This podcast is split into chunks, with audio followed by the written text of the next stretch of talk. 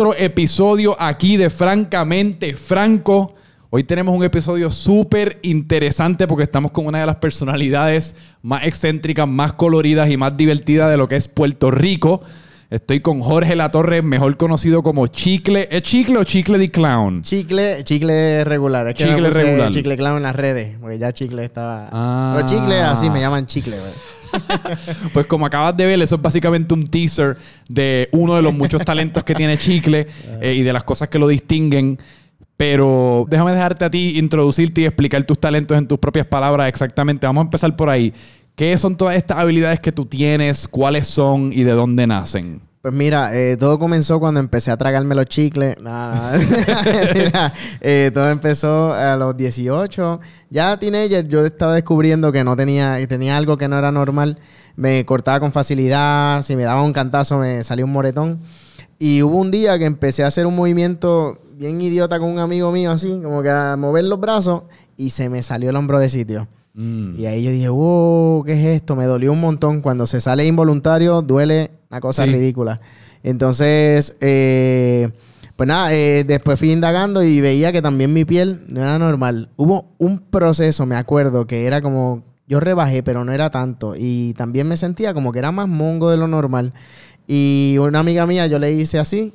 Y me dijo, no hagas eso, que te crece la papa. Y entonces me dijo que me hiciera esto así abajo, masajes y eso.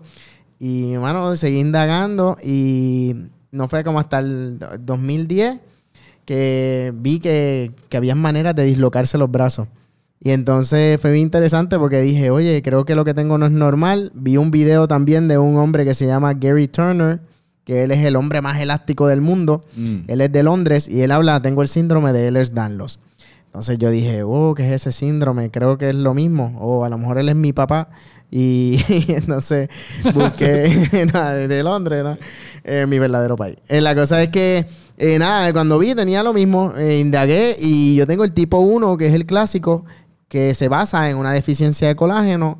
Y al no tener mucho colágeno, mi piel está un poquito más separada. Yo le digo a la gente como la peguita, mi piel y los huesos. Por eso puedo ver, doblarlo, do- hacer esto o esto. Y muchas otras cosas más. Empecé a experimentar y me metí en un grupo de baile y ahí fue como que dije, déjame ver qué más puedo hacer. ¿Cómo puedo dislocar? Veía a una amiga mía que pasaba los brazos de atrás para adelante.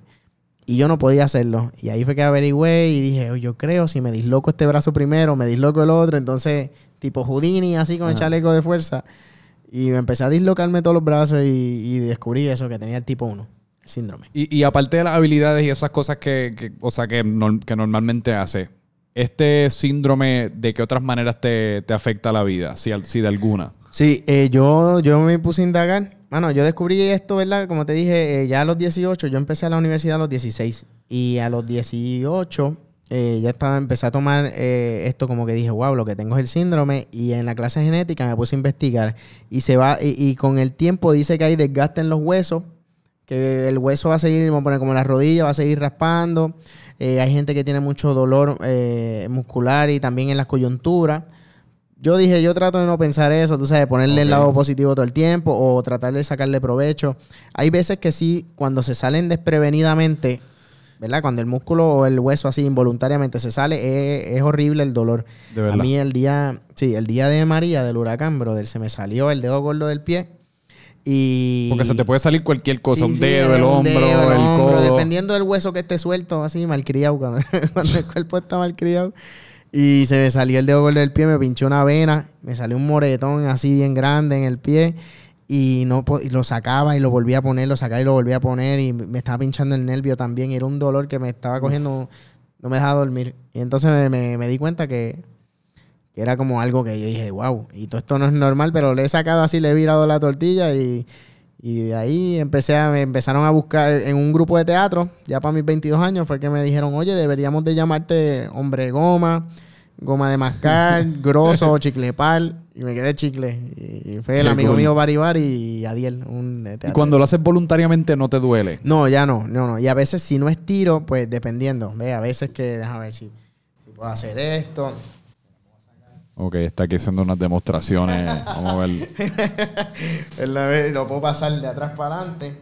Uh, Eh, de adelante para atrás. Esto a veces siento que el codo como que sí se va a romper, pero eso, unas demostraciones raras.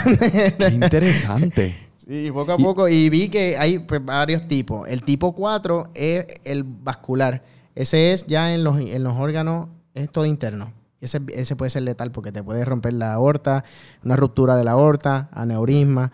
Y solamente sabes que eres elástico solamente en las coyunturas pequeñas, los dedos. Y tomas colágeno. Yo sé, por ejemplo, mi papá se levanta todos los días y se hace como siete batidas de colágeno. Eso es uno de los medios que tú tomas para, para contraatacar este síndrome. No, tú sabes que por genética no me hace nada. Porque mi Nada. mutación genética en el gen es otra cosa que por más que yo me meta un cierto tipo de colágeno, nunca me va a, a restablecer la elasticidad, la, la estructura, como te digo, la firmeza en la piel. Porque al no tener eh, tanto soporte en el tejido conectivo, por eso es que eh, me mantengo así. Lo que sí, lo que sí eh, puedo tomar es glucosamina o condritrina, que es como para lubricar. Yo digo es el cambio de aceite y filtro en mi casa. Pero eso es para lubricar y mantener la flexibilidad en, en los joints, en la coyuntura. Antes de que llegara, pues estaba buscando información acerca de ti en donde la encontré en YouTube y eso, otra- otras entrevistas que has hecho. Y según me cuentas ahora, o que descubriste esto a los 18 años más o menos, ¿verdad? Sí. Que te- o s- y antes de eso no, no te habías dado cuenta que tenías como alguna especie de elasticidad No, lo que, diferente. no, lo que sabía era que se me salían las escápulas, y, pero lo veía como si fuera una habilidad ratza, como cuando, sí. como, y cositas, y, que podía ponerme bien rojo. Y, y lo, lo que sabía era que después lo, ¿Cómo, es, cómo lo es eso de ponerte bien rojo? aguantaba la respiración así Ah. y las venas pones- y todo se brotan así. Y, y- Ah. y una vez en sexto grado, lo hacía mucho joven en la elemental. Y en sexto Sí, eso es un chiste que uno descubre porque yo también pasé por esa etapa de ponerme rojo.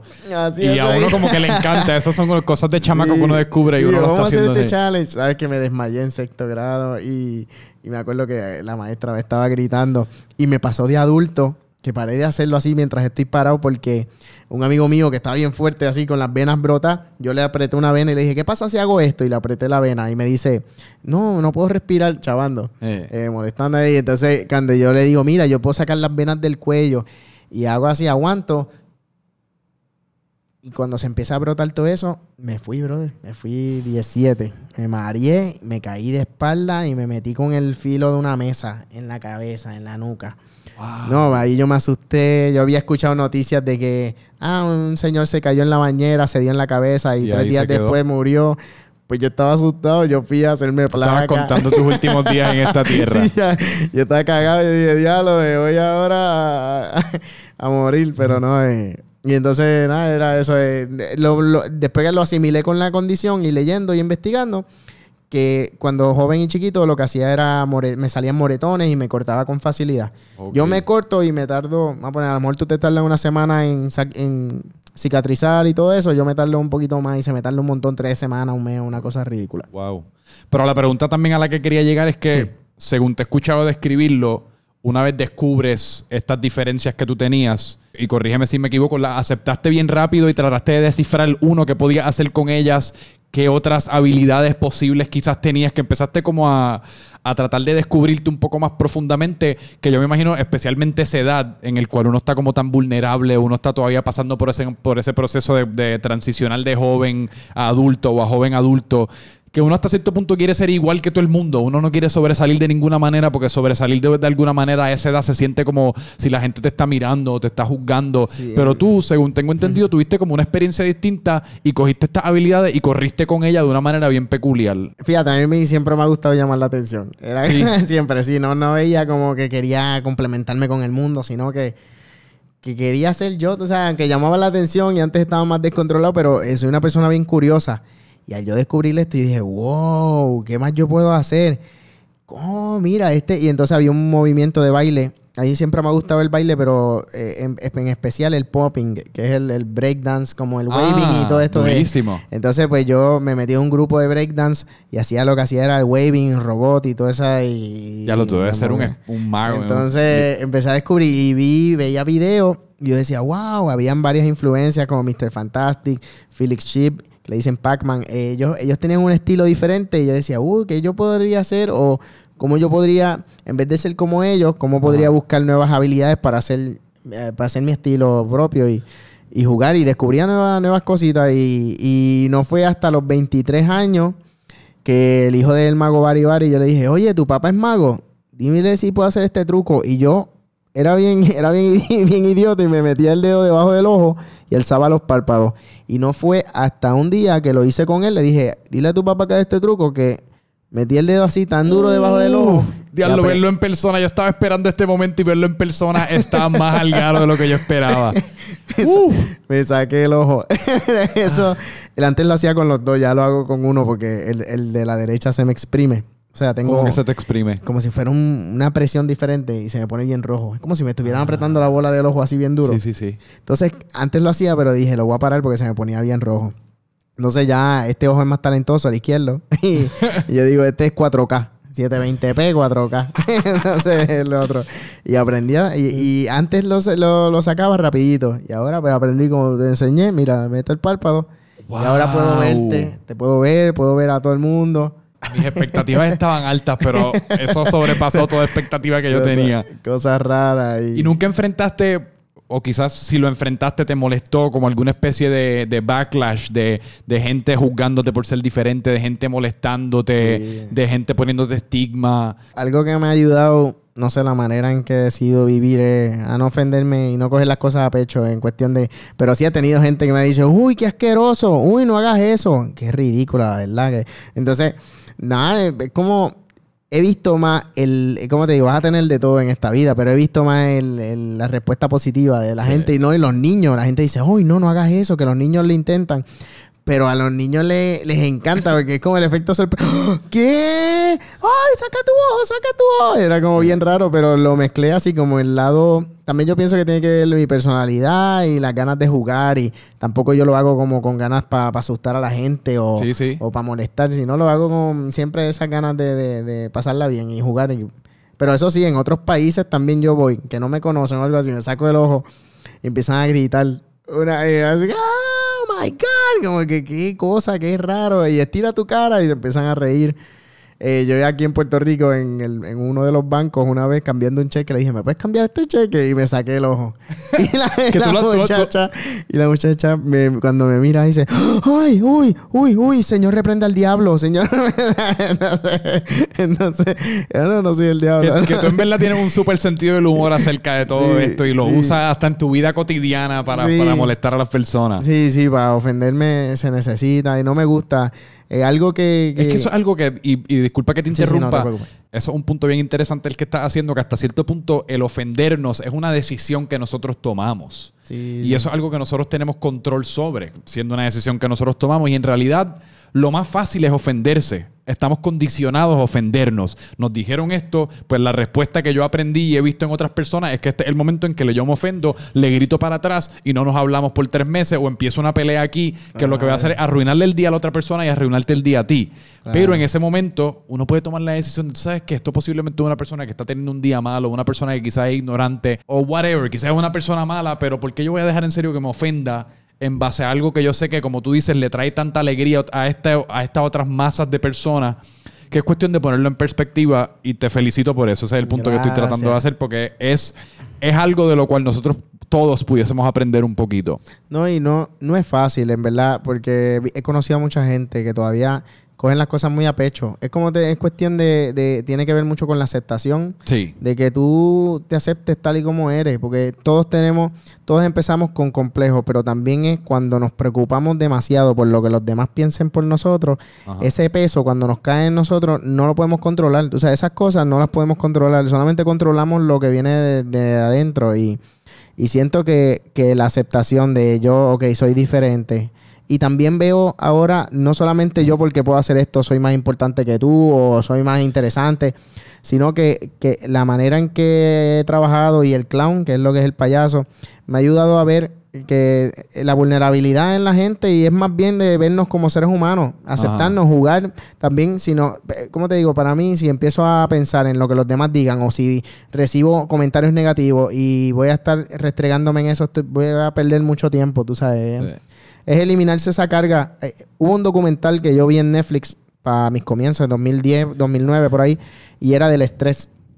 Y decía estrés, perfil de un asesino. Y, bueno, yo vi ese documental y veía que eh, el estrés que nosotros pasamos con tantas cosas de, de- de trabajo, ves eso mismo pensando en también satisfacer a los demás. Yo soy una persona que todavía me encargo de, de- de complacer a todo el mundo, tú sabes, estoy, eh, siento que pierdo mucho tiempo, no lo pierdo, sino dedico mucho tiempo a eso, a, a tratar de complacer a todo el mundo, pero tú no vas a poder complacer a, a todo el mundo. Hay mucha gente que sí, y lo que decidí fue que cuando tú eres tú, y lo haces todo a tu manera, eh, creyendo en tu trabajo, la gente después se te va a unir. Y, Sí. y mira, yo me pinté el pelo. Las reacciones al principio de pintarme el pelo rosa, era como, ahora lo tengo como medio blanco así, pero, pero era, chacho, mi, mi madre, mi novia, todo el mundo, era como algo raro. O sea, y yo lo empecé antes de que viniera el boom de, de todo esto, de, de- de los raperitos o algo así, porque yo, yo, yo lo pinto más como del lado de clown. Sí, sí, sí. Pero era de eso, de chicle. No me importó darlo todo por, por mi Oye, y eso, personaje. en, en esa línea de pensamiento te tenía una pregunta, porque muchas de las entrevistas que yo vi de ti, ponle 2016, 2015, tú no tenías el pelo pintado, o sea, básicamente no tenías el- el- la camisa, el atuendo, los, no, pan- no. la- los zapatos, el bulto, o sea, todavía no se sentía que habías desarrollado el personaje de lo que es Chicle el payaso.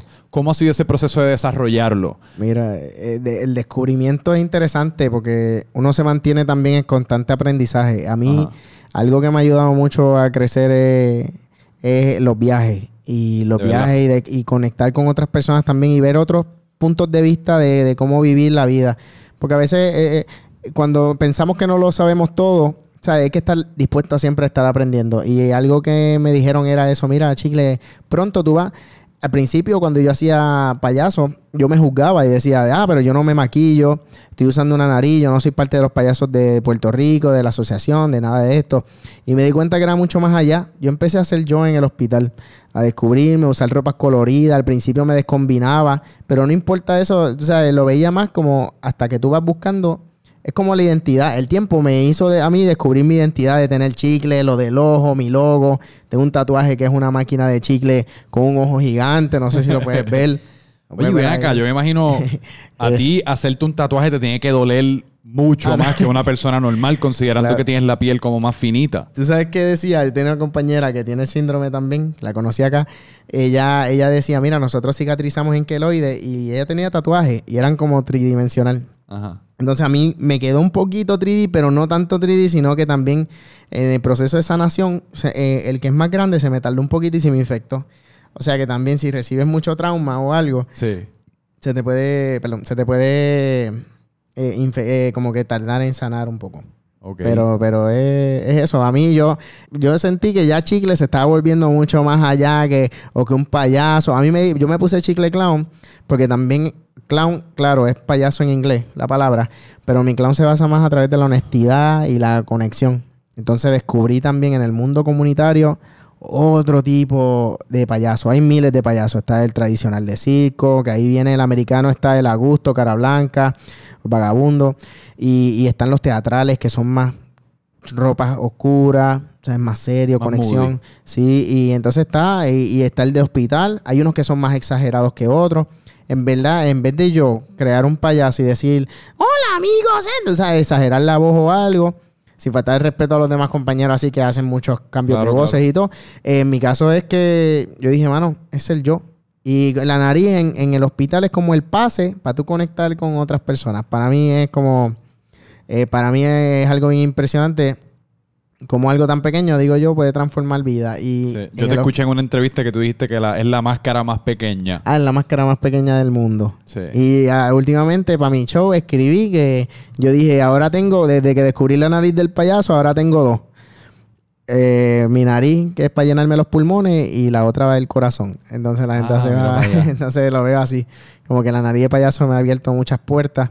Y en la calle, pues soy un clown, pero sin nariz. Uso porque hago actos que me paso un globo de la nariz a la boca, es para impresionar más en la calle y la gente se vuelve loca. Y... ¿Y cuán, cuán separado tú sientes que, o junto, que Jorge está de chicle? Porque hablas, o sea, estás hablando de todo este proceso y de hasta cierto punto de la profesión con tanta emoción que me hace pensar que te lo vives al punto que chicle no es un personaje, sino que es alguien nace Soy yo. dentro de tu, eres tú. Sí, sí, eh, eso soy yo. Eso mismo. Es como que me encontré. No me molesta como... al momento de pintarme el pelo y verlo así. Por eso hay gente que me dice, no, pero distancia, los chicles es una cosa y payaso chicle, no, no, es, lo mismo, soy yo, es mi persona. Entonces ya en la nariz también lo veo como si fuera un pase, pero pude desligarme un poquito para encontrar la comedia, porque la comedia no es fácil, en verdad. Y yo a tratar de encontrar la comedia sin tener que esconderme detrás de la nariz del payaso, que yo sea el ente completo y usar mi cuerpo como objetivo para conectar. Y, mano, a mí me ayudó mucho la improvisación teatral, a, encontrar el timing y la verdad en la comedia, es otra cosa. Oye, qué curioso, eh, para volver a lo que estabas mencionando acerca de los, de los payasos y cómo existen distintos tipos de payasos y hasta cierto punto es algo que está súper regimentado en cuanto a cómo se visten, cómo actúan y eso. Y me parece que hasta cierto punto y yo no, o sea, yo no tengo el conocimiento que tú tienes acerca de la profesión ni la historia de lo que es ser un payaso, pero me, parece, me parece hasta cierto punto que va en contra del espíritu de lo que es ser un payaso, el hecho de que todo el mundo sea como tan igual. Hasta cierto punto yo creo que se debe, se debe fomentar y se debe entusiasmar a personas jóvenes como tú que están entrando a esta profesión a que lo hagan a su manera, que lo hagan distinto, que le apliquen su personalidad. Ah. Eh, no todo el mundo necesariamente marchar al, mismo sonido del tambor. Sí, que no. Pero no sé, quizás yo no conozco suficiente, corrígeme si me equivoco. No, y en, el payaso tradicional de circo hay, hay rutinas clásicas que ya están hechas y la gente las repite y todo eso. Y, de verdad que hay rutinas buenísimas y a mí me encanta siempre los actos de clown y yo encuentro que eso es adicional dentro del mundo del payaso, es otro mundo. Pero en cuestión de... Eh, eh, es bien interesante lo que dice porque yo trabajo para que cada persona busque ese niño interior y busquen su identidad. ¿Qué es lo que te gatilla a ti? Eh, ¿Qué juego? Si tú entras a... Para mí, el hospital era el mejor taller. Porque yo entré... Eh, yo empecé en el 2011 como voluntario, sin la nariz de payaso. Y era a jugar. Y cada cuarto que uno abre es un mundo. Entonces, tú puedes abrir, y, pero tú no puedes llegar con una euforia y tú sabes, gritando. Porque si el niño... Una vez yo entré, ahí fue como que la primera vez que me marcó entré a una habitación, empecé a usar la nariz, entré una habitación como bien alegre, gritando y todo eso. Y la familia había, el, joven, que era un, teenager, había sido diagnosticado con eh, el cáncer ya terminal. Entonces era una etapa que ya estaba muy avanzada, la familia le habían dicho que se iba a morir y era como, como brego con esta energía. Por eso era que aprendí a moldearme. Entonces son enseñanzas y para mí mi mejor taller fue el hospital. Y y poco a poco fui buscando como que qué juego, qué hago, qué esto. Y es, bien, bien... Cuando tú te encuentras, digo yo, la gente va, se va a abrir a ti. Y, por eso me, he conectado con mucha gente. Y es un arte que, digo yo, me salvó la vida. Este mes se cumplen ocho años ya de, que yo empecé en el Hospital San Jorge.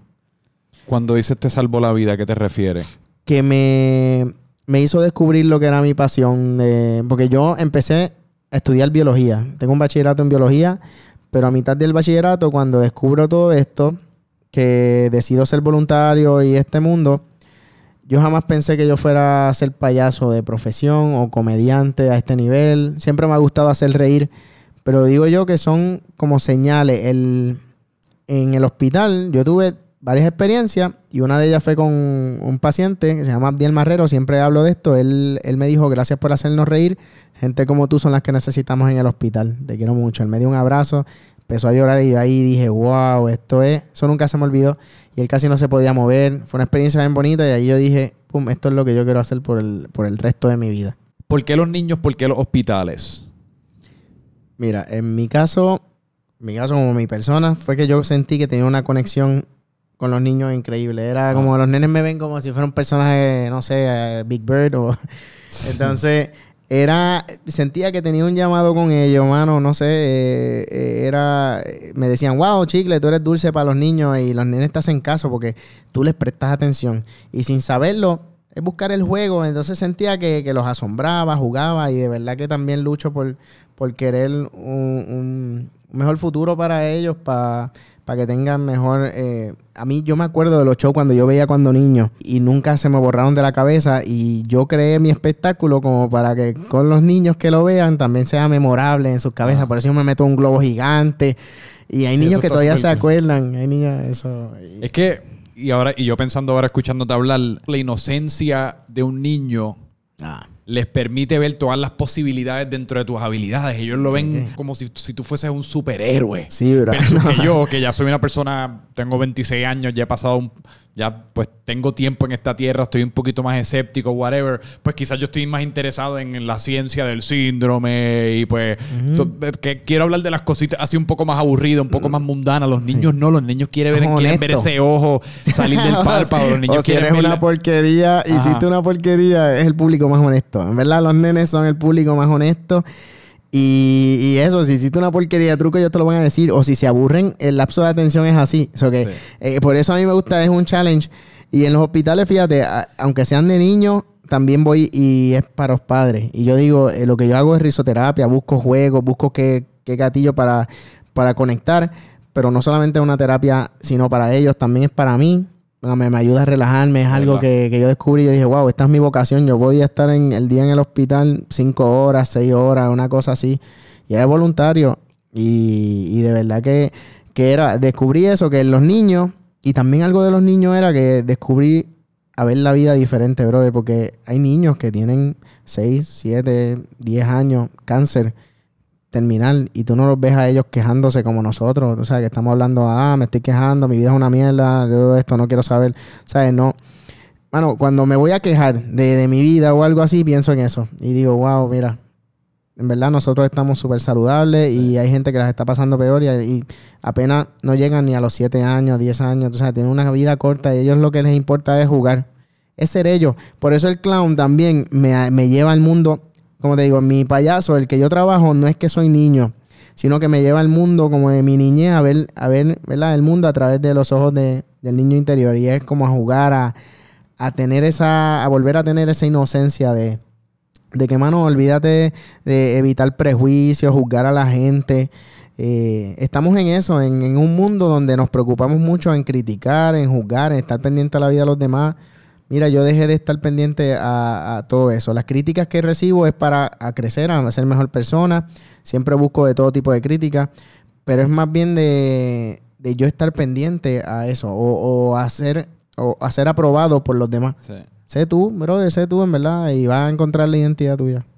Y en base a esa perspectiva que me dijiste, que me acabas de contar que adquiriste a través de tu trabajo con los niños, en ocasiones te pesa hacer, como quien dice, chicle, o sea, tener que ir al, por, utilizar el ejemplo del hospital, aunque quizás ese no sea el mejor ejemplo, porque la perspectiva que uno recibe tan pronto uno entra a un hospital y ve a un niño sufriendo es una distinta que te pone en un estado de ánimo en el cual uno no se quiere quejar. Pero en general a veces te pesa ese, esa presión de... Uh, como que traer sonrisas, energía alta, ese tipo de cosas. Fíjate, como te digo, no siempre es momento feliz. Yo ahora hice un espectáculo y lo llamé Realidades porque eh, quería presentarlo por diferentes emociones. Lo del, desde el amor, desde la alegría y la tristeza. Y en la tristeza, brother, uno de los casos que más me choca es cuando me encariño mucho con un pacientito y fallece. Es bien fuerte porque en mi caso, la pérdida. He visto la transición de ver una familia, tú sabes, eh, eh, sufrir, eh, ver una madre tirarse encima del ataúd, diciendo, ¿verdad, Dios, por qué te llevaste a mi hijo? Ver a un niño, saber que ya le quedan unos últimos días. Y es como tú ves cómo la vida se le va, tú ves las respiraciones cómo van bajando.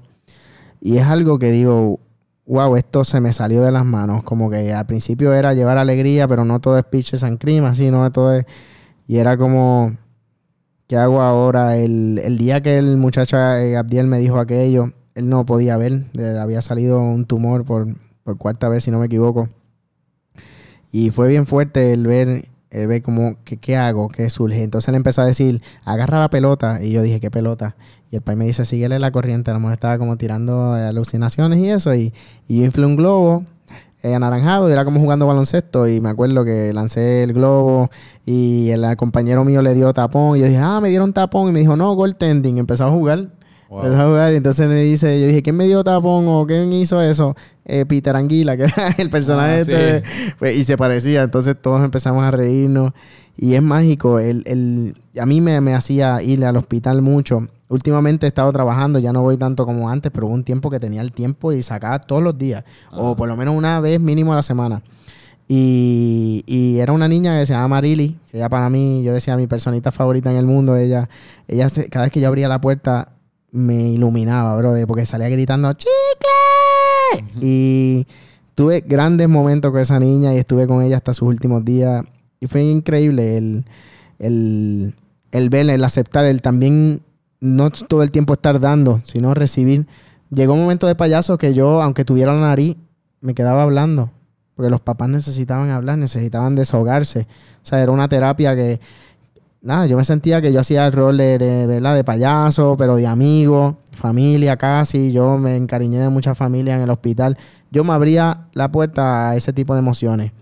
Que cuando fallecen es bien difícil porque inclusive Sí. cuando Amarili falleció, yo cuando volví al hospital y me paro frente a la puerta, me entró una carga que empecé a llorar, brother. Tacho, se me iba a caer el, el mundo. Yo dije, wow, ¿qué me está pasando? Y era soltar eso. O sea, aceptarlo, porque nosotros como voluntarios o gente que trabaja en el hospital y se encariña, nos mantenemos con fuer fuerte, porque decimos, no nos podemos dejar caer aquí, pero también se vale llorar, tú sabes, tienes que soltarlo de vez en cuando. Y te admiro porque si tú me das la opción a mí, yo nunca voy a un hospital. Yo hasta cierto punto evado ese tipo de situación. Evado todo tipo de situación con la cual yo me tenga que enfrentar con la cruda realidad de que la vida es finita, de que la vida se va a acabar para mí, para mis seres queridos. Esa realidad trato de evitarla y hasta cierto punto vivo dentro de una burbuja que yo he creado, que es una burbuja de fantasía, eh, en donde no existe el miedo, que pues al evitar el miedo uno lo que le da es más miedo, ¿ves? Así que es casi como un círculo vicioso. Pero las pocas veces que estaba en el hospital recientemente para el fallecimiento de mis abuelos y ese, y ese tipo de cosas, mano, es un ambiente que me pesa y me pesa tanto. O sea, el, el- el nada más recargar las energías para ir, para sacar la voluntad de ir hacia el hospital y tener que pasar por esos pasillos fríos mientras va- escuchando a gente gritando, a familiares saliendo de cuartos con caras como si acaban de recibir noticias malas, a camillas entrando, todos los doctores, no sé, los abrigos, me parece como un ambiente por y, y no esto no es un pon, sino frío, es un ambiente como Sí, bien ambiente frío y frío. triste. Y no me pudiese imaginar casi como que mi- una gran parte de mi trabajo fuese ir a estos ambientes y, exponerme a este tipo de energía que por lo menos en mi situación siento que me afecta un montón, aunque quizás es que no me he dado la oportunidad de vivírmela y no me he dado la oportunidad de actually sentirla, eh, porque estoy tan ocupado con evadirla. Eh, pero en verdad hasta cierto punto admiro esa parte de ti un montón. Gracias, no es fácil. eh, es, otro, es otro mundo. En mi caso, en mi trabajo también es como levantar ese ánimo, Sí. transformarlo. Pero también cuando hay momentos que no hay manera de transformarlo a algo, es aceptarlo, recibirlo y estar presente. Sí. Yo hablé con, tuve la dicha de conocer a Patch Adams, al doctor. Ah, lo vi. Y, y mano, él, él es tremendo, él es guía para muchos, porque Robin Williams pues hizo la película. Y la película es tremenda, yo se la recomiendo a todos si no la han visto y a mí me encantó, a mí pero... se me había hasta olvidado que era una historia verídica. Sí, era eso, es que la película tú Ah, piensas, pues, Sí. es inventada, no, Eh, eh, existe. Y él, él yo le hablé, yo le decía como que, ¿qué puedo hacer en estos casos que me encariño tanto con la familia y fallecen? Y, y él habla de lo del estar presente. La importancia es que tú estés ahí, estés presente, lo reciba. También no siempre tienes que estar haciendo algo, se vale tú estar tranquilo, tú sabes, estar... Hubo un momento en Marruecos, en uno de los viajes que hice de mimo. Me gusta hacer de mimo ¿Sí? uno que otro día, sí, hago de mimo también, a veces una vez en cada viaje. Y es porque, brother, cuando tú Joda. estás en silencio, el mundo te dice tanto. Esta es ridículo porque tú te quedas en silencio, pero tú ves. Yo jamás pensé que también cuando estoy en silencio y no digo ninguna palabra es cuando la gente más se muere de la risa. Y uno no, no lo entiende. La comedia a veces tan. Y yo decía, ¿cómo hago ahora? ¿Y qué hago? Y un día llegué, estábamos en un viaje en Marruecos y fuimos a un orfanato. Y ese día, e- es, como también a mí, yo digo, no voy a hacer show, voy a descansar, pero voy a hacerle mimo. Pero contigo eso sigo jugando, bailando y todo. Y llego a este orfanato y la niña, una niña me mira, abre los ojos, la boca así, sale corriendo hacia donde mí me da un abrazo. Y, brother, ese abrazo, ella no me quería soltar. Y empezó un momento como que era tan intenso, ella necesitaba amor, yo también necesitaba algo y era como, ella empezó y, y duró dos horas y media, no me soltó, bro, en todo momento. Y todos los payasos y todos los demás se fueron a jugar. Cada vez que me veían me decían, wow, oh, algo así. Un abrazo de dos horas Un y media. abrazo, ella se quedó abrazándome así encima mío, respirando suave y no quería jugar ni nada, solamente quería estar ahí. Y, brother, una, en una a mí me tiran una foto yo veo a un amigo mío que está tirando fotos, miro para allá, lo miro, me volteo y se me salen las lágrimas solas. Yo, wow, ese, el orfanato, o sea, la falta Sí, de sí, cariño. eh, era como que era increíble. Fue una experiencia bien bonita que me cambió. Hay una foto bien bonita de ese momento y es como... Sí, Ahí fue como que dije, wow, tengo que tomarme una pausa o soltar o... sí. Porque a veces uno se carga, lo que tú dices. Uno el ambiente carga. es tan pesado que tú te sientes que tienes todo esto aquí. No, es es bien difícil tú ver a un niño fallecer, tú sabes. Yo digo, ¿por qué es tan injusto la familia? Tú sabes, diciendo, tienes tan- apenas tan solo 6, 10 años. Yo entré a una funeraria de uno que, que- que era tan querido. Yo le decía a Dino Evan que cuando entro, yo no quería que la gente me mirara. Y empiezo a llorar y me, me- me fui. Era como que, wow, es increíble, es fuerte. Pero hay que... Soy llorón, pero sí he aceptado este trabajo y encontré que eh, me encanta, es mi pasión. Interesante. Oye, y me interesa un montón, porque hemos hablado de, la- de, de estas, de, todas, de todos estos niños con los que te rodeas, pero me interesa un, po- un poquito también aprender acerca de ti como niño, como joven adolescente, porque mencionaste que empezaste universidad a los 16 años. Sí, ya lo entiendo. ¿Cómo fue eso? O sea, eso claramente es algo que no es Eh, necesariamente muy común. No, eh, yo antes era inteligente, era ahí. Entonces, no, era yo adelante, estaba un- antes de tiempo, yo entré a los cuatro, si no me equivoco, a Kinder. Y para el grado 11 lo adelanté. De 10, eh, cogí verano y adelanté verano y después brinqué a 12. Ok. Y yo entré a los 16 en bachillerato en biología humana, que se especializa más bien en el cuerpo humano, porque la biología pues tiene zoología, botánica, pero más bien yo me especialicé en diferentes clases a través del cuerpo humano. Y, y, ¿Y cómo tú eras de niño? Con- porque naciste súper amante del circo y eso, que de nuevo no es algo que uno, o por lo menos quizás en donde yo personalmente no, pues uno iba al circo si venía aquí una vez cada cinco años, lo que fuese, pero qué sé yo, yo veía baloncesto, whatever, que no, no es necesariamente algo tan común esa pasión por el circo en un niño puertorriqueño. Sí, y fíjate, hay mucho celo a veces en la, en la gente de circo que dice, no, si no eres de familia de circo, pues no. Y yo encontré que, mira, si tú tienes talento, te gusta hacer algo, hazlo. En cuestión, yo siempre desde chiquito, dijiste baloncesto. A mí nunca se me olvidó el show, el primer show de baloncesto que yo vi en vivo era de los Harlem Globetrotters. Sí. Y para mí eso era de lo mejor, porque tú salían de la, de la línea de lo normal, tirando pelotas desde la bola desde media cancha. Y siempre me gustó el mundo del entretenimiento. Entonces, el mundo del circo siempre decía que quería ser parte de él, Ajá. pero no sabía. Cuando empiezo a dislocarme, me ponen como hombre goma, pero no me dan mucha, muchas oportunidades porque también no hacía mucho. Era más como contorsionismo. Porque, claro, eh, fíjate, hay mucha gente que tiene mi condición y son contorsionistas. Pero a mí no me gustaba tanto lo serio. No era como que yo podía hacer una pose y la gente empezaba a aplaudir. Sí. O, tú sabes, no, era... Entonces, no fue que hasta descubrí el mundo de la impro, gracias a la LIPIT, que es la Liga de Improvisación Puertorriqueña, pues ellos empiezan a darme talleres. Y descubro lo de arriesgarse. Ah, no, porque a veces tenemos miedo. Es como en el stand-up. Ay, si no tiro este chiste, y si esto no da gracia, o si esto no... Mira, eh, dilo. Es, es- es probar. Tú nunca vas a saber el resultado si no te arriesgas. Y la impro era como que zúmbate, acepta, deja de bloquear. Entonces, gracias a la impro empecé a descubrir como que, que, que, que más podía, tú sabes, que, que otras habilidades. Y me, me, me gustó, me gustó este mundo de... Sí. ¿Y cómo entonces se desarrolló tu carrera dentro, del, del- dentro del entretenimiento? ¿Cuál fue la cronología? Eh, Porque haces, como mencionaste, haces impro, haces stand-up, eh, haces, haces tus Pues shows mira, de chicle. ¿Cómo se ha ido desarrollando todo? Mira, todo fue en verdad desde que yo salí. Yo tuve una relación, un noviazgo de 17 a los 20 años. Y a los 20 años, cuando me dejo de esa persona, dije: ¿Sabes qué?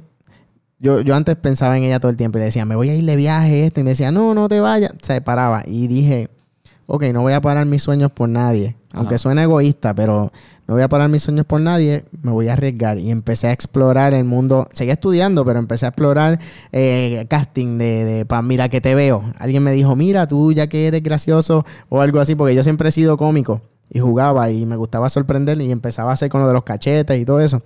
Y me dijeron, un amigo mío, se llama Miguel Quiñón, él me dice, mira, hay unos talleres de improvisación, puede ser que te funcionen. Y yo no sabía, yo pensé que de improvisación era de rapeando, de...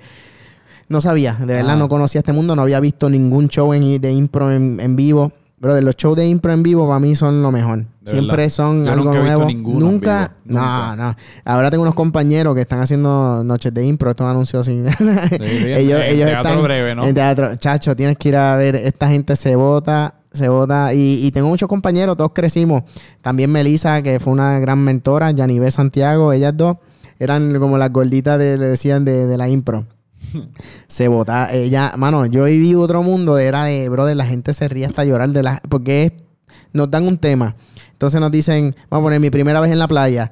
Eh, ok, vamos a hacer estilos. Empieza, pum, 5, 4, 3, 2, 1, impro. Empezamos a crear, brother, wow, que mucho sol está aquí. Estilo, lucha libre. Wow, tengo tanto sol que de ¿Cómo es eso de estilo? Estilo es cambiando la manera en que tú estás creando la historia. Estilo, película de acción. Ah. Uh, hace tanto sol. Uh, mira una bazooka. Wow. Tú sabes, empiezas a meterle elementos. Mira, estilo horror. Entonces, al crear estas historias, cambiando estilo, esto es un, solamente un juego de mucho, porque está estilo, está acentos, está eh, pidiendo la palabra. Y, y al tú hacer el público parte del show, eh, la gente se muere. Y descubrí ahí como que eso fue para el 2010. Esto, esto empezó así. Me dejé 2010, descubrí la impro y el baile. El baile fue porque alguien me dijo, mira, Chicle baila un poco de, de, de popping. Ajá. Yo seguía a Usher y a Michael Jackson Cool. tiempo y todo. Y Usher a mí me encantaba, yo eh, eh, lo seguía. Entonces ahí fue que dije, wow, me, me- me- me dijeron, pues mira, te metes en Time Machine Squad. Y Time Machine Squad es un grupo de baile que lleva desde el 89. ¿Aquí en Y- Puerto Rico? Sí, aquí en Puerto Time Rico. Machine Squad. Time Machine Squad, ellos son de Canóvana.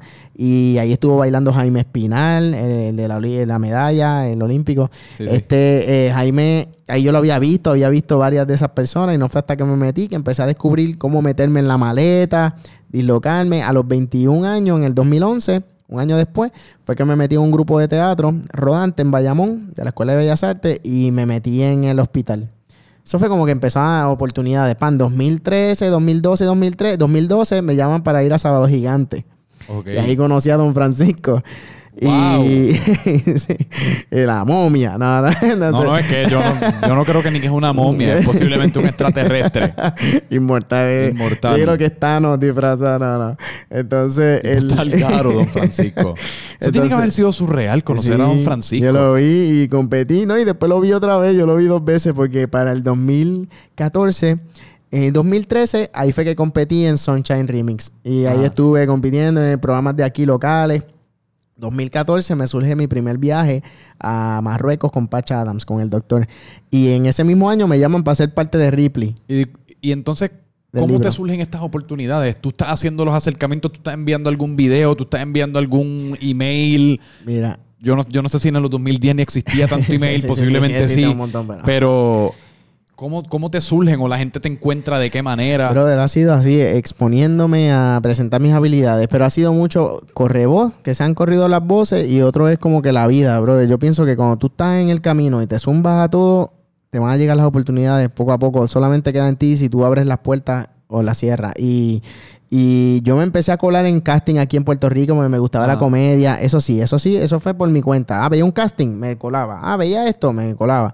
Pero de Sábado Gigante fuera como que me encontraban por internet. En Ripley's fue así. Yo siempre veía, coleccionaba los libros desde el a 2009. mí me fascinaba Ripley's Eh, Believe It or Not. este, no, tienes que, te voy a enviar después la Había un foto para la programa de televisión o yo estoy loco. Sí. E- Ese programa era de mis favoritos. Ah. Ese Fear Factor. Diablo, para ese tiempo. Pues, Sí. pues el que yo vi era el del 99 al 2003.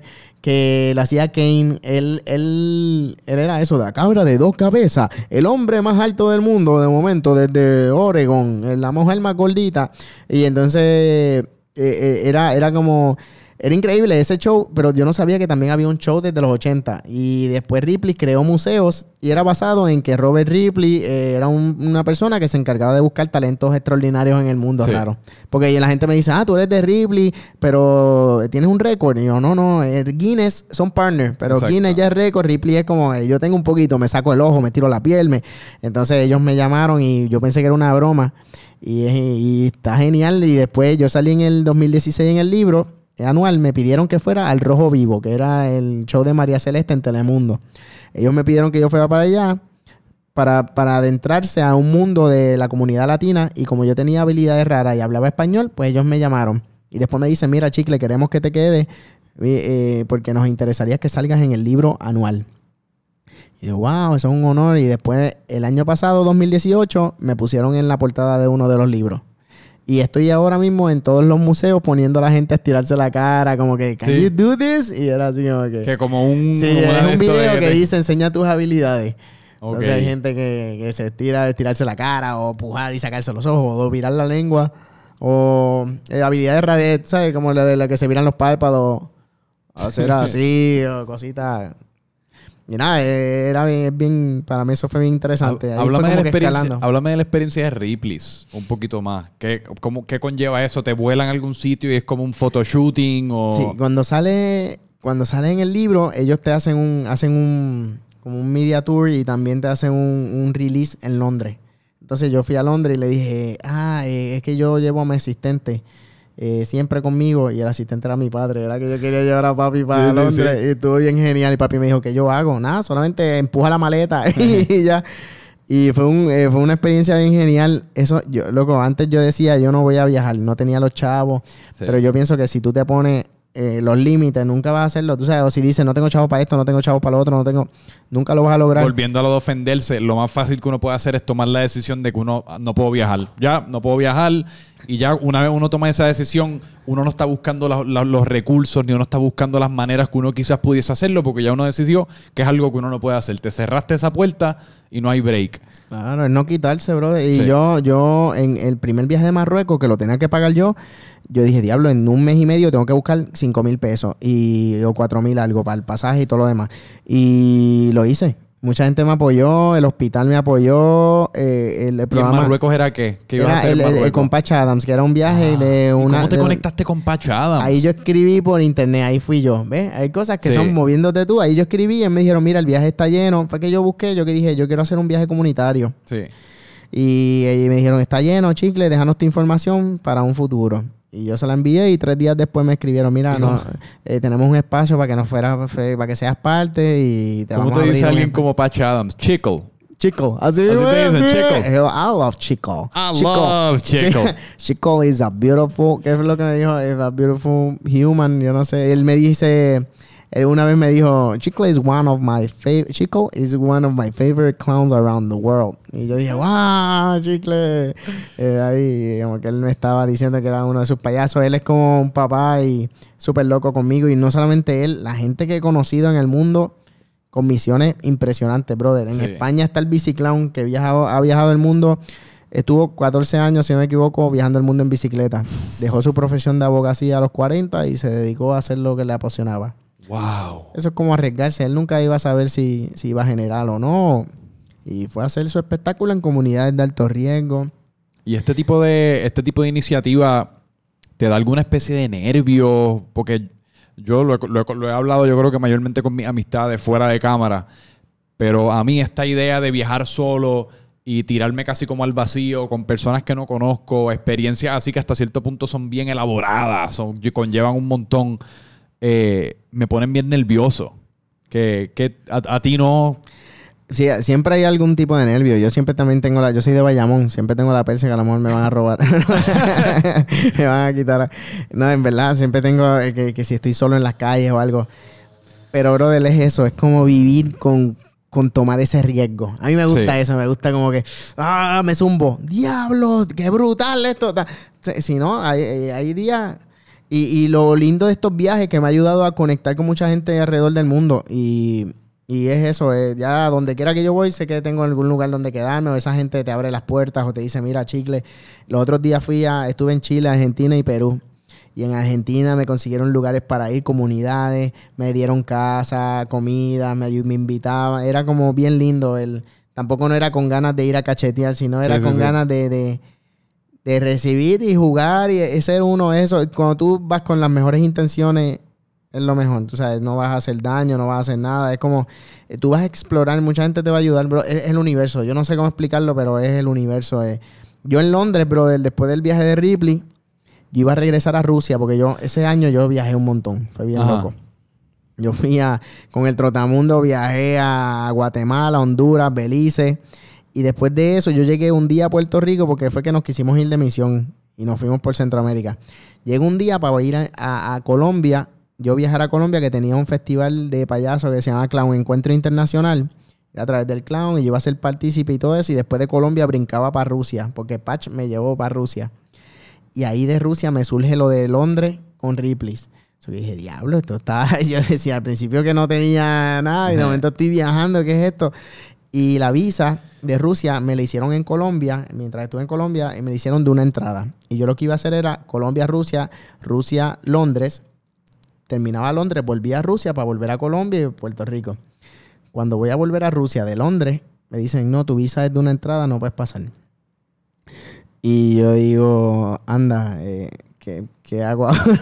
¿Qué hago ahora? No puedo pasar, no, no, per- per- perdiste el vuelo, eh, lo vas a perder, no puedes hacer nada, eh, comprar otro vuelo. Pero esto fue en nuevo. Londres, no fue llegado. O sea, no es que te dejas- no te dejaron bajarte del avión en Rusia. No, no. Esto eh, fue en Londres. Sí, ya en Rusia yo estuve unos días, pero me, entre medio me fui para Londres y iba a volver a Rusia para tomar estos vuelos de regreso. Cuando me dice que no, brother, yo no sabía qué hacer. Yo ahí me entró esta, este cargo de conciencia de yo no quiero pedir dinero, yo no tengo dinero ahora en la... Yo no podía. Yo me quedé cuatro horas sentado y en el, en el aeropuerto. Y de momento me llega un email diciendo, mira, de parte de Ripley de Orlando, no tienen que ver con los de Londres, Ripley de Orlando, no, vamos a hacer un media tour en Canadá. Eso fue un viernes, era para el lunes.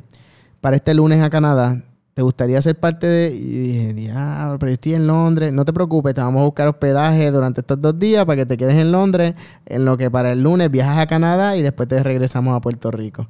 Uf. Y, brother, eso fue como del Eso cielo. es casi como "An- Así, Angelito, ¿dónde estás? Yo dije, ¿qué es esto? Es la vida, brother. Y, y de ahí brinqué de Londres a Finlandia, Finlandia, a Dinamarca, Dinamarca a Islandia, Islandia a Canadá y Canadá. Recorrí tres ciudades en una semana. Fue increíble, en verdad, no me quejo. Es como yo digo, es eso. Pero es la vida. Como que, Sí. mira, se te dan las oportunidades y cree, cree en tu trabajo porque a veces nos quedamos mucho, pero el dinero no lo es todo. Eh, No. En verdad, eso no. Decimos, en verdad se necesita porque ahora vivimos un esto de deuda y para comer siempre tú sabes pagas, pero Pero yo creo que se encuentra aquí, si no el dinero, se encuentra la manera, si uno se lo propone. Claro, esto, busca tu manera. Ahora mismo yo abrí, abrí hace un mes Fundación Corazón Elástico, estoy en proceso de creación de logo, papeleo, abrí hoy la cuenta de banco y dije, la abrí con este propósito de también dar taller y, crear yo eh, hago mucho trabajo comunitario y voluntario, pero quiero crear proyectos en el cual también sean auspiciados, que yo pueda decirle a un amigo mío artista, artista mira, vamos para esta cárcel, eh, queda en Guayama, mira, te consigo para por lo menos que te cubra hospedaje, hospe- no hospedaje, sino eh, camino, gasolina, o sea, comida o algo, buscarles estipendios para eso y ayudarnos también como artistas. Sí. Porque inclusive después de María, yo que vivo del arte, yo vendo mi espectáculo, hago mucho comunitario, pero vendo mi espectáculo. Y Esa es tu fuente de ingreso principal, los Sí. espectáculos. los espectáculos o si me llaman pues para entrevistas afuera o hacer salir en un programa o como te digo para cogí, eh, vamos a poner Ripley y me dice mira te necesitamos en Londres pues ellos pagan y todo eso ¿Y entonces eso es algo recurrente todavía? Disculpa, no, No, podemos, eh, ahora a lo de fundación. Exacto. Ripley te, te llama de vez en cuando de todavía vez para en hacer... cuando de vez en cuando cuando hay actividades especiales me Ok. llamaron para ir a México porque necesitaba eran los 100, sa- los 100 años de Ripley Ok. entonces eran como y nada vivo así del arte no solamente hago esto sino también de, de hacer espectáculos shows diferentes tipos de cosas y, y nada, y abro, vengo con esa fundación con el propósito de también y, y querer visitar a familias, regalar shows a las que para cubrir los materiales a través de la fundación. Porque hubo un tiempo que yo decía, wow, cada globo que yo me meto, pues, me, ¿sabes? me costaba, me salía de 50, 70 dólares. Era como que, wow. Un globo. Sí, esos globos son de especiales de Holanda. ¿Por qué? Porque son globos para meterse, o no son, son el, el- el Giant Balloon, que es un globo especial. O sea, no los hacen, no los, no los puedo conseguir Sí. aquí en Paris City ni nada de eso. Ah. Entonces era como. Porque, son, porque son más largos y uno los, pu- y uno los puede agarrar No, o porque eh, eh, uno se los puede eh, no. digerir y no te hacen daño. No, no, esto es el globo que yo digo que yo me meto. No sé si lo Ah. has visto. No, sí, sí. No, es que yo vi uno que te metes como Ah. por la nariz y te sacas por la eso sí, boca. eso los venden en todos lados. Ese globo, yo le digo el origen de la vida, porque parece un espermatozoide. Ah, ya entiendo, sí, sí. sí. se meto el rabito por aquí Eh. y lo saco por la boca. Ahí yo le digo a la gente, aquí está mi bachillerato. Anatomía. Anatomía, ahí digo yo. Ah, pero son los que tú te, sí, Sistema que, que respiratorio. tú te le metes dentro y es como una cosa enorme ahí. Ajá, sí, sí, eso- eso Y que tú lo explotas. Pues yo dije, mano, en verdad vengo con esto para buscar auspicio para los viajes. Me gustaría crear y quiero traer a Pacho. O sea, quiero traerle, cubrir, pues, pues a través de la fundación vengo con estos proyectos, no solamente Apache, quiero traer otros compañeros, Biciclown, Wendy Ramos. Son grandes, grandes, grandes figuras que yo sigo y, son muy inspiradoras, tienen charlas motivacionales increíbles. De verdad que yo les digo que pueden seguir su historia, al Biciclown lo pueden buscar, a Wendy Ramos, Pipach, porque ya es no va un veterano en esto. ¿Tienes algún propósito específico con la fundación o es simplemente ayudar en donde tú encuentres que, que alguien o, un grupo de eh, personas necesita ayuda? Eso, es, crear, eh, como te digo, de poco a poco crear estos proyectos, no solamente también para traer estos recursos, sino también crear proyectos que ayuden e impacten ciertas comunidades en Puerto Rico y en el mundo. Pero quiero empezar a comunidades de aquí que verdaderamente lo necesiten. Hay mucha gente que lo necesita. Y incluso a mí me gusta mucho lo que es en la cárcel. Hay mucha gente que, no, no va o algo, pero en la cárcel tú eh, la energía de llevar, tú sabes, alegría, cosas así de esa gente. Hay mucha gente que tiene eh, la, sentencia, muchas, ¿verdad? Están allí porque lo pagan. Hay muchos, hay otros que son inocentes, pero uno no sabe eso. Yo lo que digo es para por lo menos vernos el lado humano de cada uno y sacar una sonrisa. Y, y es eso, no estar segmentándonos por quiénes somos o qué, cuál es nuestro título, qué, qué es lo que nos hace. Tú sabes, somos humanos. Somos humanos y yo pues conectar y decirte, mira, eh, a lo mejor te necesito, mira, para, no sé, para, para que entrevistes a este pana mío o al Baribari, mira, hazme un, un, show de magia para este lugar que necesite la gente. O inclusive como después de María, que, hacía falta tanto también, eh, mucha ayuda, y después la área emocional, pues cómo, cómo bregamos con eso. Yo, yo trabajo mucho del área, lo que es el área psicológica, cómo pensamos, cómo puedo mejorar y todo eso. Y pues ven acá ya, pues tienes, eh, estás, estás ahora, acabas de empezar tu fundación y a nivel de espectáculo, a nivel de comedia, a nivel de, chicle, que para ir finalizando, ¿ves? ¿Qué se puede esperar de ti? ¿Qué tienes, qué tienes en los planes? Y otra curiosidad que tenía, que no sé si es una pregunta compuesta, ¿tú todavía sigues desarrollando como habilidades nuevas o ya más o menos tú como que tienes las que tienes y las vas y les vas buscando como a. Eh, no sé cuál es la palabra, les va buscando usos distintos o maneras de integrarlas a un espectáculo nuevas. Es bien raro. Vamos a poner, mi espectáculo yo llevo ya desde el 2015, yo empecé el globo. Y, con el tiempo, hay veces que ya tengo montado el globo y lo he seguido haciendo igual, pero siempre hay cositas nuevas que siguen evolucionando. Las habilidades como algo raro así, porque a veces la puedo descubrir o puedo ver. Los otros días descubrí que podía... A ver si... Eh, abrieron el bulto, la de caballero descubrí esta habilidad nueva, no sabía que la tenía, y es que aprendí a tocar la armónica. Y mira, te lo.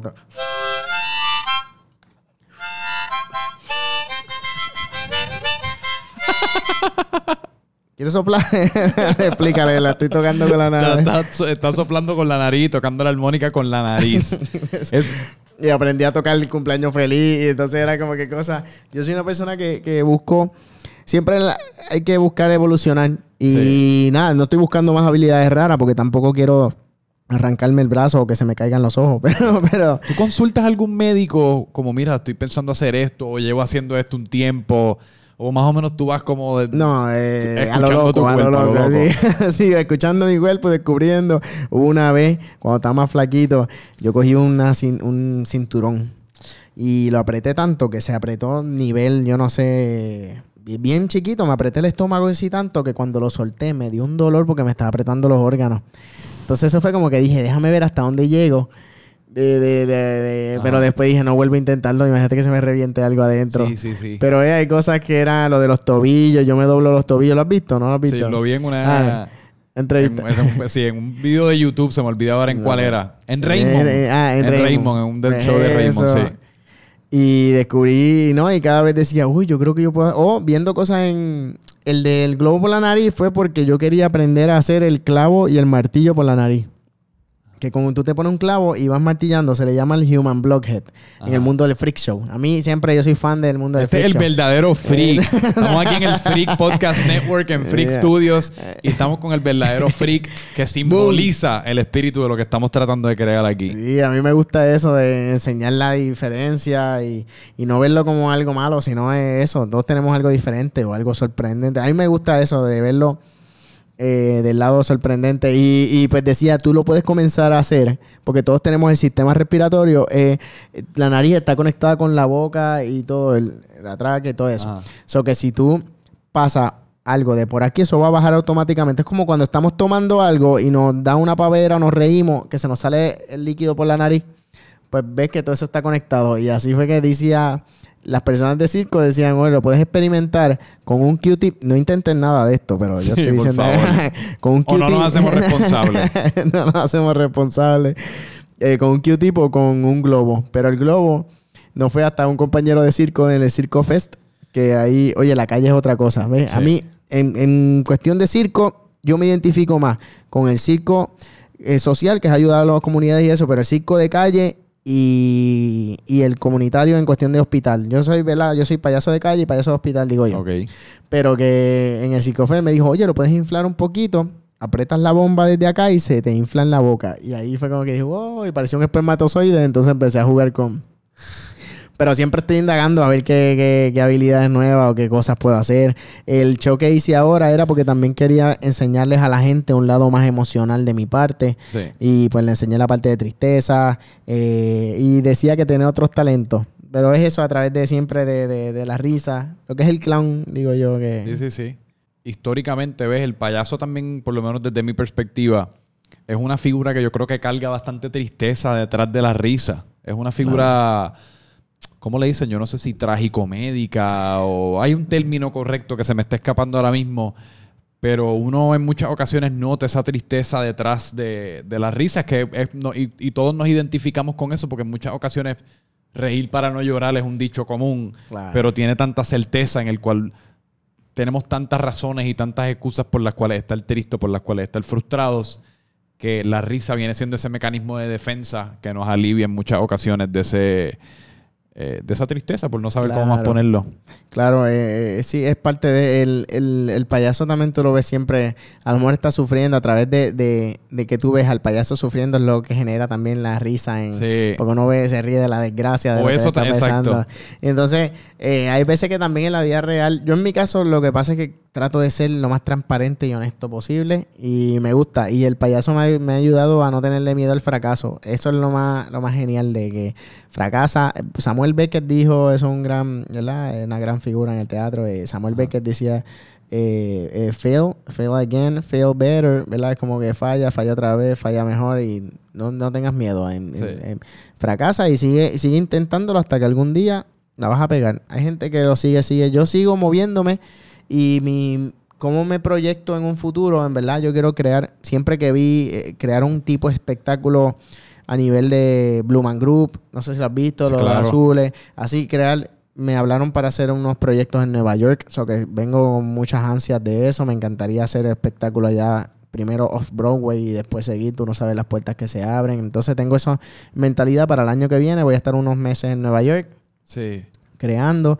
Y es lindo eso de buscar, no, no estás solo, en verdad hay mucha gente que también está a tu alrededor y, y yo a veces por miedo a que, ah, y si es por listería o, o, ¿entiendes? Siempre hay un problema con el dinero. o- mira, de verdad, búscate, rodéate de gente nítida y búscate gente que, que te ayude a crecer en vez de aguantarte. Y busca y- la manera. y buscar En la manera. Buscar la manera porque no, busca la manera porque sí, mejor Eso, dicho. Eso. Y ya lo que gufiado, así que me, gusta mucho ese concepto de casi como buscar algo que sea, que tú puedas, que tú puedas crear este espectáculo que dure por mucho tiempo, como el Blue Man Group, alrededor de lo que eres tú y, Claro. y, tú, y, y todo lo que tú tienes que ofrecer, que gufiado.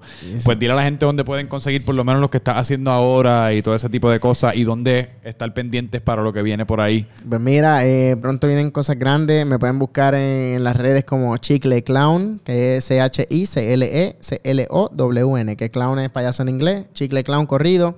Eh, así estoy en Twitter, Instagram y Facebook. Y nada, me muevo mucho. Soy, estoy adicto a hacer stories de Instagram. me gusta, me pueden buscar. Pronto vengo con nuevos proyectos con la fundación, so que también la Cool. fundación se llama Corazón Elástico. Y vengo también, además de, de ayudar a varios artistas y eso, también quiero inculcar lo que es el- el- la labor comunitaria, porque cuando tú das sin esperar nada a cambio, la vida te da miles de bendiciones y sorpresas y de verdad que yo no me quejo. Eh, he sido, he tenido un montón de experiencias que me han cambiado la vida. Y siento que también todo el mundo debería experimentar, por lo menos, sacar un poquito de su tiempo para ayudar. Eh, sacar un poquito de su tiempo para ser mejores personas. Piensen también, dense cariño. Muchas veces me di cuenta que también no paraba, no paraba, no paraba y a veces necesitamos darnos una pausa para para respirar, una pausa. Y nada, y siempre digo, estiren su amor por todas partes y conquisten al mundo con su alegría. es mi lema. Oye, y algo, una, quiero para acabar con esta reflexión que estaba pensando el otro día, y es que yo creo que, y em, empezando por mí, nos sorprenderíamos de lo, egoísta que puede ser ayudar a otras personas. A lo que me refiero es que pues, tradicionalmente uno piensa en el egoísmo como, ah, pues yo tengo que dejar a las personas a un lado y solamente pensar en mí, lo que me va a beneficiar a mí, no pensar en, los, en el prójimo.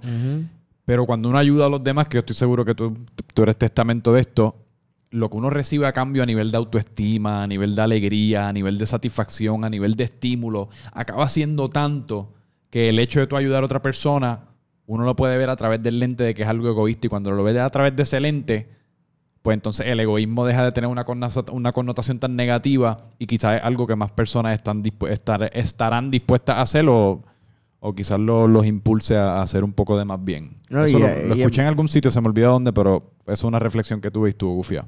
Y es bien importante eso también, es como te dije cuando yo decidí hacer lo mío. No voy a desperdiciar mi tiempo en otras cosas, solamente voy a pensar, y por más que sonaba egoísta, y descubrí el, también el, sin saberlo, lo de la magia de dar. Y era lindo, es lindo, de verdad, lo recomiendo a todo el mundo, tremendo. Gracias, Franco, gracias, por la invitación. Estuvo de verdad que los mejores podcasts que he grabado. Franco Micheo en todas partes. Pero solamente ven a mis redes cuando, cuando acabes con todas las de Chicle Clown, Instagram, Twitter, todas. Digiere las completas y si te queda un poquito de energía, pues entonces viene a donde mí. Eh, pero gracias. a todo el mundo por escuchar. Gracias a ti, en verdad, por una conversación súper estimulante y buena. Esta es la meta de este podcast, francamente franco, dentro del Freak Podcast Network. ¡Boom! A ver, los veo.